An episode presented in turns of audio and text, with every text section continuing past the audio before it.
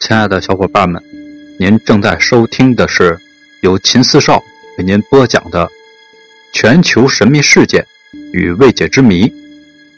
接下来，让我们精彩继续，一起去探寻那些未知的秘密。这座世界上年代最久远的新月形湖泊，坐落在俄罗斯西伯利亚南部。最大的透明度可达到四十点五米，透过湖水观察水面之下四十点五米内的生物，就像是透过空气一样的清楚，被誉为西伯利亚的明眸。不过，就在它那清澈动人的湖水深处，隐藏着深不可测的黑暗。贝加尔湖的最深处达一千六百三十七米，平均的深度也有七百三十米。而中国最高的楼，也只有六百三十二米。在那幽暗极寒的水下，静静的躺着二十五万具冰冷的尸体。事情发生在距今一百多年前，一九一七年俄历二月，公历三月，俄国的二月革命爆发，罗曼诺夫王朝被推翻，彼得格勒工人和士兵。建立起新的政权。工兵代表的苏维埃。同时呢，资产阶级得到了孟什维克和社会革命党人的支持，成立了俄国临时政府，形成了两个政府并存的局面。不过，临时政府在后来的十月革命里被推翻，布尔什维克取得了政权，并与德意志帝国及其盟国奥匈帝国。签订布列斯特条约合约，退出第一次世界大战。一九一八年的十一月十一号，世界第一次世界大战结束。英国、法国、日本、波兰、美国等国因为不满俄国单方面退出德意志帝国的战争，以及沙皇俄国债务等问题，对俄国的革命进行了武装干涉。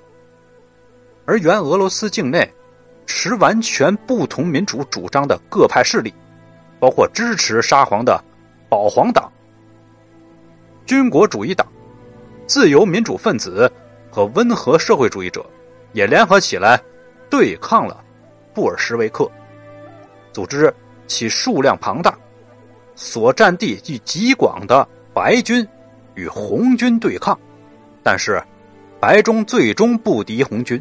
一九一九年的十一月，其位于西伯利亚西部的据点鄂木斯克陷落。为了保存实力，白军试图撤退到红军难以追及的西伯利亚中部。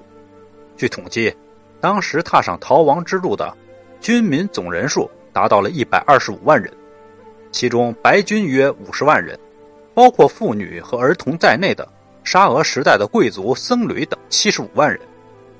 他们带着复辟沙皇的最后资金——罗曼诺夫王朝留下的五百吨金银财宝，用马车拉着粮食，开始了逃亡之旅。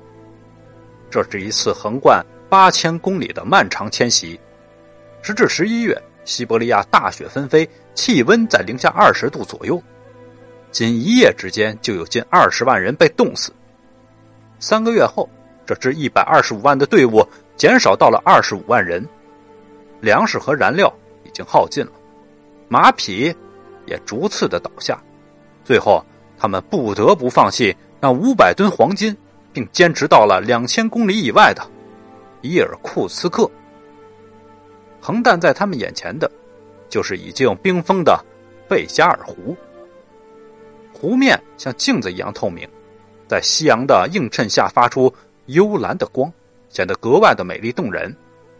湖面宽八十公里，并不是不可逾越的距离。白军的先头部队估计，冰的厚度达到了三米，应该没有问题。即使有什么不测，也没有第二条路可以选，毕竟后有追兵。一行二十五万人踏上了冰面，蓝悠悠的光好像在为他们指路，顺着那光一路向前，就是生的希望。不过，极寒的西伯利亚平原。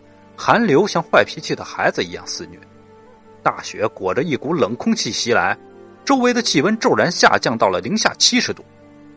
失去意识只是一瞬间的事情。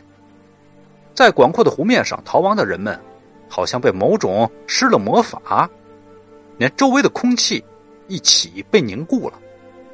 还剩下一些意识的，试图挪动脚步，但脚粘在了冰面上，拔断了也拔不起来。空气中只剩下了暴风雪肆虐的声音，听不见一点人们的哀嚎。也许声音被冻住了，也许一切发生的太快，他们甚至来不及呼救就被活活的冻死了。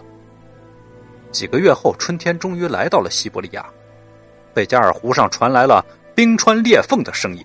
世界上蓄水量最大的淡水湖泊又恢复了往日的生机。随着冰雪的消融，二十五万具尸体被湖水吞没，永远的沉入了一千六百三十七米的水底。您刚才听到的是由秦四少为您播讲的《全球神秘事件未解之谜》。如果喜欢，请您点击关注。订阅一下，另外别忘了打赏一下，下集更精彩。